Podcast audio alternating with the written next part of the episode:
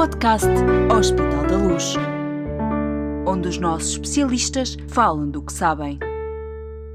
Normalmente só pensamos nas alterações que vão acontecendo naturalmente no nosso corpo ao longo da vida, quando as começamos a sentir a sério. Mas será que é mesmo importante estarmos preparadas para essas alterações? E há alguma coisa que possamos fazer para antecipar cada um desses momentos?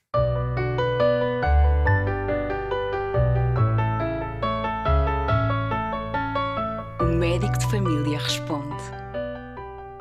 O conhecimento da saúde e da doença nas diferentes fases da vida da mulher, dizem os especialistas, facilita a adoção dos cuidados necessários para cada uma destas fases, a identificação precoce de alguns sinais de alerta e, claro, a aposta na prevenção. Dito isto assim, até parece fácil, mas a vida não é nada linear, longe disso.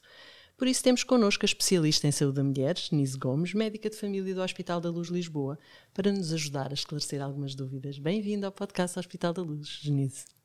Olá, obrigada pelo convite. Neste episódio do Médico de Família Responde, lançámos um desafio aos seguidores das nossas redes e seguidoras, naturalmente, das nossas redes sociais Hospital da Luz, pedindo que partilhassem connosco as suas questões e dúvidas sobre saúde da mulher. Devo dizer que recebemos muitas perguntas e muito interessantes, mas isto é um desafio para si também. É por isso que, antes de começarmos, eu tenho de agradecer também, além de si, Tenho que agradecer à Alina, à Andreia, à Alexandra, à Pureza e à Ana. Obrigada também Maria, Teresa, Alice, Anita, Madalena, Cristina e obrigada a todas as outras a que não consegui incluir nesta lista. Agora vamos então ao que interessa neste podcast. O que interessa desta vez são as mulheres. 53% da população portuguesa residente, segundo as estatísticas oficiais do INE de 2019. Genice, como estou eu aqui, eu sou mulher, tenho 57 anos e, como tantas outras, tenho cá as minhas dúvidas também. Reservei a primeira pergunta para mim. Afinal, eh, há ou não alguma forma de nos prepararmos para as mudanças do nosso corpo que vão acontecendo ao longo da vida? E para que serve exatamente estarmos preparadas para elas? Dou-lhe a palavra a si, Genice.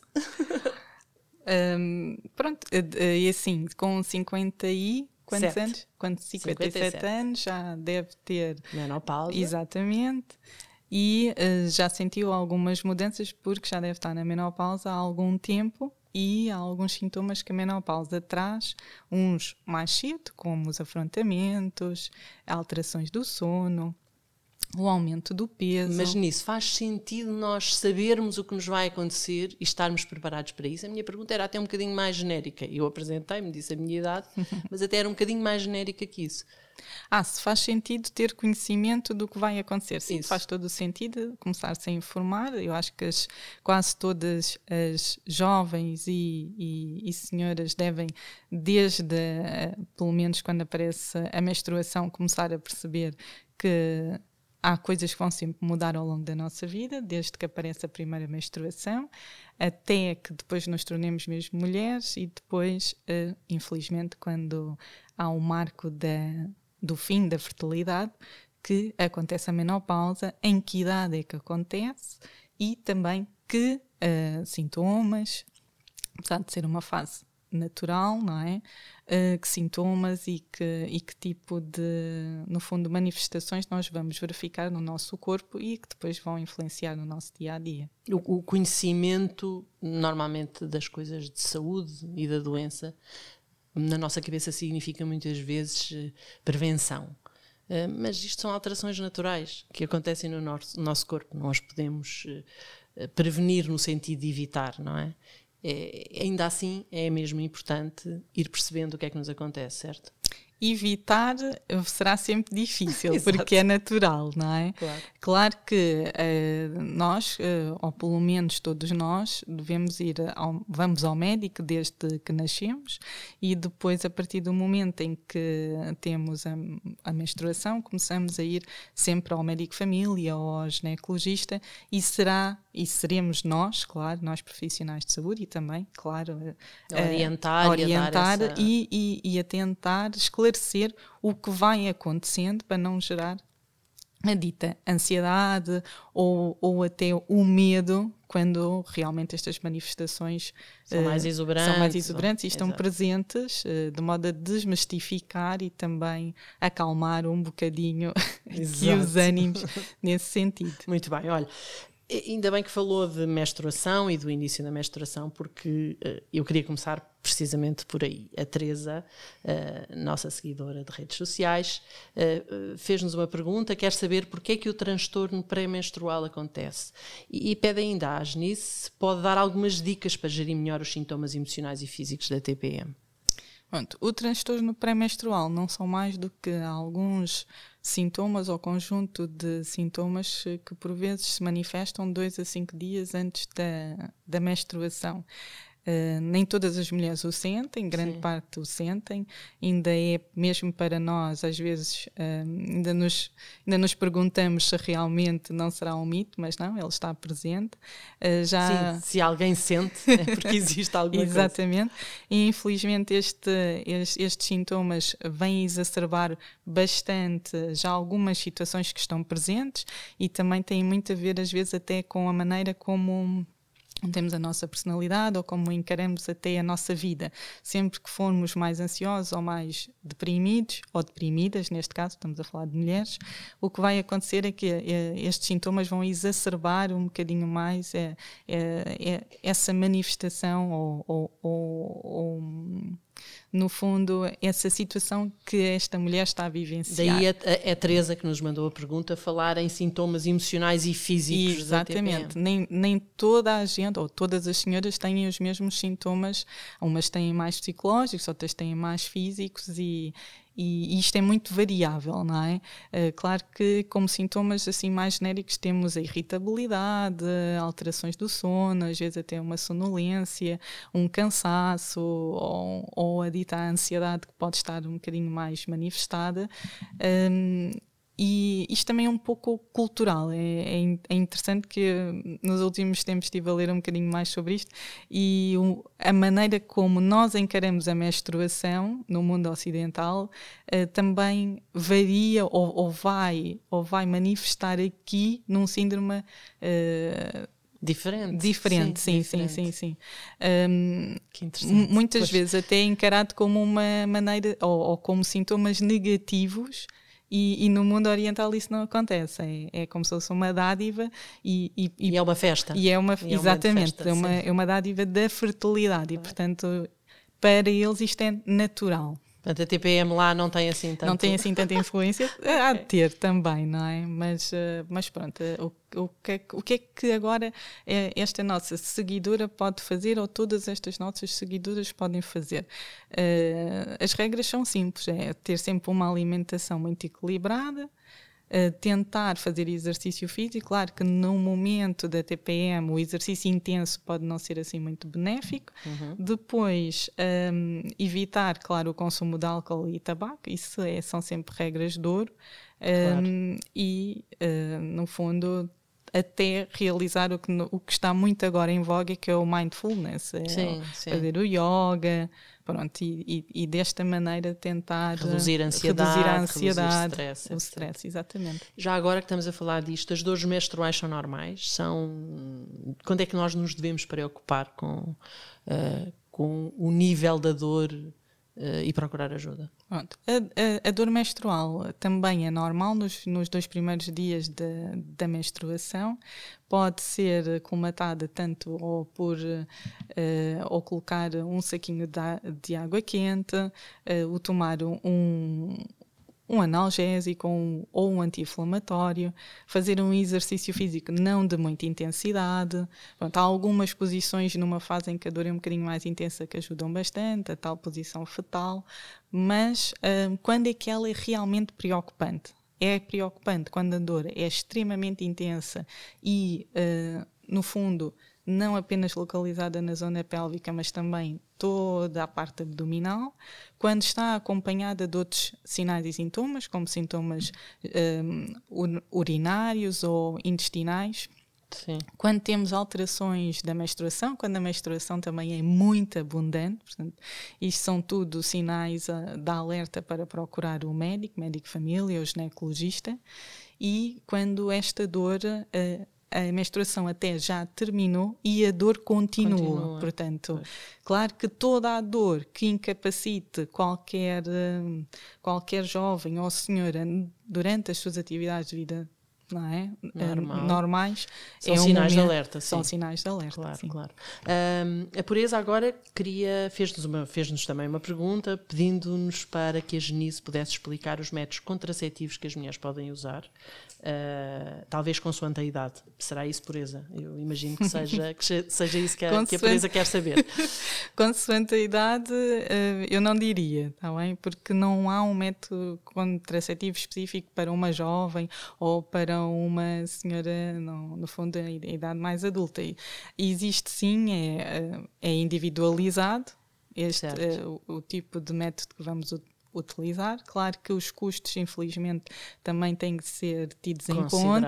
Naturalmente. E, eh, no fundo, eh, o dia a dia de cada, ou, ou a disponibilidade de, de cada doente. Eu, quando digo isto, é no fundo se é uma doente que prefere fazer uma toma diária, é uma doente que te- tem muitos esquecimentos e, e no, e no fim nós vamos optar por um método em que não haja esta necessidade ou este compromisso desta toma diária, é uma doente que, no fundo, não queira fazer uma, uma um método contraceptivo hormonal. Pronto. Isto em termos de métodos contraceptivos, nós temos, eh, ou estamos divididos em três grandes grupos. Temos os métodos contraceptivos ditos de barreira, em que aí temos o clássico preservativo, eh, que se pode utilizar, e, e- e muito conhecido, e até gratuito no Sistema Nacional de Saúde. Há Exatamente. aqui um incentivo, no fundo, à proteção às doenças sexualmente transmissíveis, não só para prevenir uma gravidez. E depois temos os métodos ditos hormonais. Os métodos hormonais são as famosas pílulas, temos o, o Implanon, o anel vaginal, pronto, entre outros, e, e aqui conforme eh, cada caso eh, individual, nós médicos vamos adequar aqui a estratégia. tem muito a ver com a opção da mulher, com o estilo de vida da mulher e- Exatamente. e, com aquilo que ela quer verdadeiramente Exatamente. fazer. Ahm, a Alice, a propósito disto, também nos mandou uma questão sobre, sobre o tema da- dos métodos contraceptivos, perguntando à Genice quais as alternativas à pílula que tenham menos efeitos negativos. Não sei exatamente o que é que a Alice aqui quer dizer com efeitos negativos, mas talvez a, a Genice possa pode ser também, eh, claro, isto na, na comunidade, o tratamento hormonal muitas vezes está associado sempre a grandes efeitos secundários negativos e até de fertilidade. O que Mas nós um pouco mit- mitos, não é? Mitos urbanos. Nós também isso. tentamos desmistificar Claro. isto um pouco. Agora, o que eu recomendo principalmente é o preservativo. Acho que o método barreira é sempre o, o essencial. Tá bem? Uh, porquê? Não só porque é, é- é bastante eficaz, é barato e também não só previne a gravidez como as doenças sexualmente transmissíveis. Isto é logo a primeira alternativa que nós médicos recomendamos. Depois, uh, que uma doente não queira fazer a pílula, encarando a pílula apenas como um método, o método contraceptivo hormonal oral, temos outros métodos. Temos o- os dispositivos intrauterinos, aí pode ser hormonal ou não hormonal. Claro que tem sempre que procurar o ginecologista, porque tem que haver a introdução deste dispositivo. Depois, eh, o anel vaginal, que também é de fácil colocação e é apenas colocado ehm, como se fosse um tampão, portanto, a mulher eh, tem esta facilidade de, de, e autonomia, no fundo. Certo. eh, Para, colocar para quando colocar- entende. quando- Para colocar quando entende. não, não, Não? será bem quando entende, porque Ah. nós vamos ensinar a mulher, Ok. no fundo, a utilizar o anel vaginal. Ele permanece três semaninhas eh, no, no fundo, na vagina, não é? E Ok. ao, ao fim destas três semanas a mulher retira este anel e, e tem aquela pausa em que vai ter a menstruação. Portanto, Ok. há este controle. Temos também o adesivo, acaba por ser um método que também é fácil de aplicação E é hormonal também. é hormonal Ok. também, porque não hormonal temos a- a- apenas método os métodos de barreira e depois este dispositivo in- intrauterino Ok. não hormonal.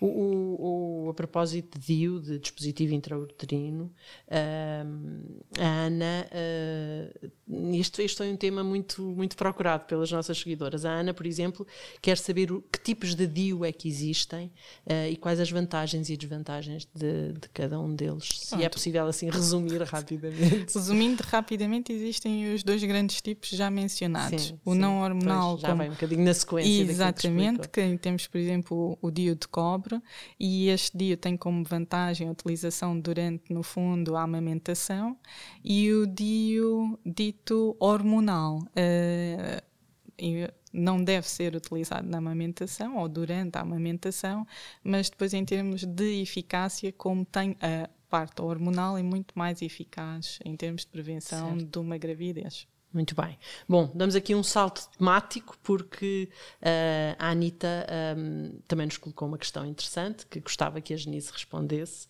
Quando é que se deve começar a fazer exames mamários? A ecografia, a mamografia? Ah, isto é uma questão sempre muito frequente na, nas consultas de medicina geral e familiar. Então, ainda bem que a Anitta a colocou. Até porque muitas vezes as jovens fazem-se acompanhar das mães, são as mães logo as que já fazem esta vigilância, dizer quando é que a minha filha deve começar. Uh, no fundo, isto, as regras também aqui estão bem estabelecidas pela Direção-Geral de Saúde. Portanto, todas as. Uh, todas as senhoras ou jovens senhoras, não é? as jovens, no fundo, que, que já tenham na sua família antecedentes de cancro da mama, são candidatas a fazer uh, pelo menos aos 30 anos, uh, a vigilância. Claro que isto tem que ser avaliado. A partir dos 30 anos ao, ou aos 30 não, anos? Não, antes, antes, até antes dos 30 anos, ah, deve okay. fazer pelo menos ecografia e, e, e, e este depois seguimento ou vigilância ser ajustada depois pelo, pelo médico de família e pelo ginecologista. Em termos de rastreio, rastreio, a Direção-Geral de Saúde preconiza um rastreio a todas as senhoras entre os 50 e os 69 anos que façam a mamografia de dois em dois anos para vigilância e prevenção do cancro da mama. Okay. Claro que qualquer mulher que tenha sintomas na mama, seja dor na mama, ou secreção mamilar, uma alteração da pele da mama ou do mamilo, como retração, é candidata a, fazer, a procurar o médico e depois será o médico a decidir, então prescrever imediatamente a ecografia e a mamografia para avaliação. Tenho ouvido, fala-se muito de câncer de mama, não é? E tenho ouvido alguns colegas seus, enfim, entre uh, comentários mais privados, dizerem hoje as senhoras de qualquer idade entram na nossa consulta e querem logo uma mamografia e pronto, então a gente passa isto ah, não é bem assim. Não é bem não, assim, não, não, é? Portanto, sim, sim, sim. E, e, sim é importante é... que as jovens e as senhoras percebam que há Exatamente. uma avaliação clínica para quer, quer para a avaliação em termos de exames de imagens, quer para o rastreio. Exatamente, é? exatamente. Há, há, além da avaliação, claro que a própria mamografia em si tem, não é? Depois os seus riscos. É sempre, há sempre radiação e não queremos também submeter todas as pessoas pessoas. Só uma... porque sim, só porque exatamente, a Exatamente, exatamente. Mas um, o, que, o que infelizmente está a acontecer é este, este rastreio e vigilância começa a ser já a nível mundial um pouco a recomendação mais cedo. A Organização Mundial de Saúde já recomenda até a primeira mamografia ser realizada aos 35 anos. Hum, Há algum, dentro até da sociedade... Mas porquê? Por causa da baixa de idade na incidência do, do Exatamente, exatamente exatamente a prevalência em uh, ou, ou, pessoas mais jovens começa a ser mais alta e, e portanto agora maior necessidade, de vigilância de mais cedo sim. muito bem bom já há bocadinho falámos um bocadinho da, da menopausa a propósito da minha apresentação da minha pessoa uh, mas uh, por isso vamos para esse tema que também okay. foi um tema bastante perguntado pelas nossas seguidoras das redes sociais a Madalena por exemplo pergunta com que idade é que começa a menopausa e, e é preciso estar atento a que sintomas. A menopausa uh, dita uh, quase natural. No, uh, o que se preconiza é uma ausência da menstruação durante 12 meses consecutivos e, no, no fundo, entre os 45 e os 55 anos. Isto normalmente é o mais habitual uh, em termos de menopausa natural. Agora, a menopausa, infelizmente, pode ser precoce. Há, há, infelizmente, algumas doenças, como doenças da tiroide, o hipotiroidismo, o consumo de tabaco, alguns tratamentos que as doentes possam fazer, quimioterapia ou radioterapia, que um, fazem com que esta menopausa se manifeste mais cedo. Mas uma mulher espera 12 meses sem menstruação até ir ao médico para a médico lhe dizer que está na menopausa. É, é um a maior parte demais, das, não? A maior parte das mulheres não espera. Pois, Começa exatamente. a sentir que realmente Estou há... a achar que esses 12 meses são um bocadinho mas, eh, longos. E, claro, a maior parte das mulheres não espera e, e, e basta ter algumas falhas menstruais e realmente uh, recorre ao médico de família e diz: será que eu estou na menopausa? Será que estarei a entrar na menopausa? E nós explicamos realmente poderá estar numa pré-menopausa. Claro que se não se tiver excluído uma gravidez e, outra, e, e, outras situações que possam, no fundo, ser responsáveis pelaquela falha da menstruação, mas um, nós explicamos sempre que é preciso realmente ter os 12 meses consecutivos para declararmos que a mulher está na menopausa. E há outros sintomas que vão aparecendo ao mesmo tempo? Sim, há sintomas quando começam a ver as primeiras falhas, começam a ver já alguns sintomas uh, ditos de, da menopausa, como os afrontamentos ou os ditos calores, os ditos calores e calafrios que as mulheres sentem, uh, alterações do sono, alguma irritabilidade e perder a, perder a cintura é um sintoma perder a cintura é um sintoma, mas normalmente é um sintoma tardio. Meu Deus, meu Deus. Pois, ok. Olha, a propósito ainda da menopausa, a Maria, e já falou disso, a Maria pergunta uh, o que é a menopausa precoce e com que idade é que pode aparecer? Pronto, a menopausa precoce, como, como tinha explicado anteriormente, pode acontecer antes dos 40 anos ou antes dos 45 anos. Infelizmente está muito associada, às vezes, a, alguns hábitos, hábitos tabágicos intensos. Está associada também a algumas doenças, como doenças como alterações da tiroide, o hipotiroidismo, algum, claro que depressões em haja algum consumo de, consumo não, tomas de ou, antidepressivos, a epilepsia, uh, pronto, são normalmente situações em que a menopausa precoce poderá acontecer. E, claro. é, um, e é, quando é quando se diz que é uma menopausa precoce, é repentina, acontece de repente, também é uma coisa que pode ser gradual? Pode ser gradual e pode ser repentina. Sim, não há nada linear no não nosso há nada, corpo, Sim, sim, sim. Na saúde, é, é, é, cada caso é um caso. Exatamente. Uh, a Alexandra, entretanto, uh, pergunta uh, se os calores da menopausa acabam por passar ou se é normal senti-los durante muitos anos. Os calores da menopausa são o que nós chamamos logo os sintomas iniciais. Eles podem perdurar até 5 anos, infelizmente, e depois acabam por cessar. Há mulheres que são, têm a sorte e nem o sentem, né? Passam. Sim. Realmente eu tenho tido vários casos e, e questiono e as senhoras dizem, ah, estou, estou bem, não sinto E não qualquer... sentir nos primeiros 5 anos e de sentir depois. Também, também pode acontecer, acontece. também pode acontecer, sim. Lá está, não há nada linear. Portanto, de qualquer maneira, a ideia é que ao fim de algum tempo acabam por passar. Acabam por passar, exatamente. Ok. Isso, tal como todos os outros sintomas habituais do início da menopausa? Exatamente, tal como os outros sintomas habituais. Bom, ainda estamos na menopausa e a Maria Santos enviou-nos duas questões sobre este tema. Primeiro, porque é que engordamos mais na menopausa? Se é verdade.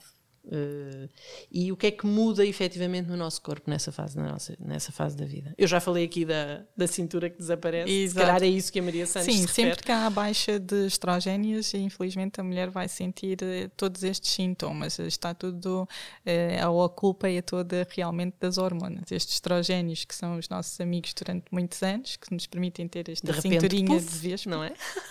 de repente, puf, desaparecem e realmente começa a haver esta, estas manifestações manifestações ditas até indesejáveis, não é?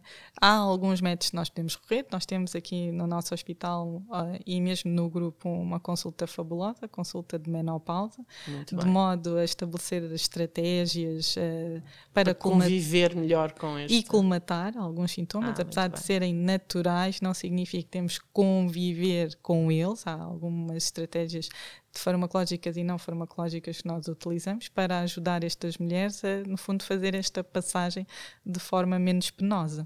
Muito bem, eu diria que a, a Cristina seria uma perfeita candidata perfeita a essa consulta. candidata, sim, sim, sim. Já sabe o que é que ela perguntou, ela diz que está na menopausa e que não se tem sentido nada bem, sente insónias, calores, o corpo inchado, dores que a obrigam a tomar muitos analgésicos e pronto, a pergunta é: são comuns estas queixas? Denise, o que é que. Ela, aliás, pede mesmo, por favor, doutora, ajude-me. O que é, é que ela deve fazer então? Deve marcar uma consulta imediatamente. certo? Com, aqui não é nada bom sentir-se Não é nada assim, bom sentir-se assim, claro. Connosco, médicos de família, estamos aqui prontos para receber, ou diretamente na consulta da menopausa, também pode marcar diretamente. E, claro, eh, depois há outros profissionais que isto será sempre uma equipa multidisciplinar a tratar destas doentes, não entra só o médico de família nem o ginecologista, há de entrar a nutricionista, que é muito importante para depois, nesta fase, uma vez que parece que há um abrandamento deste metabolismo, uma correção da dieta, de modo a manter o seu peso adequado. Se tiver algum consumo de tabaco, também temos a nossa consulta de desabituação tabágica, portanto, é o coração outro... a bater muito depressa de repente. A ansiedade okay. também será tratada. Este, todos estes sintomas, ou este conjunto de sintomas, depois requer aqui uma equipa que trate destas, destas senhoras de modo a terem uma qualidade de vida uh, pronto, adequada. De qualquer maneira, o médico de família aqui tem um papel central. Uh, é, é ele ou ela, enfim, que dão. Somos quase os maestros. Exatamente, dão o o, distribuem o jogo Exatamente. e dão os primeiros conselhos e vão orientando ao longo da vida. Genise, muito obrigada. Nós obrigada podemos ficar eu. aqui a responder a muitas mais perguntas. Já percebemos que este tema daria para muito mais conversas e por isso, e consigo, Genise. Portanto, vamos com certeza voltar a pedir-lhe para, para vir, vir, vir conversar connosco e vamos ter com certeza outras oportunidades para o abordar. Hoje ficamos por aqui. Obrigada pelos seus conselhos tão úteis. Oh, obrigada pelo e, convite. E obrigado de novo a quem nos enviou as suas questões, claro, e a quem nos segue e nos ouve neste podcast Hospital da Luz. Prometemos podemos voltar com os nossos melhores especialistas. Até breve.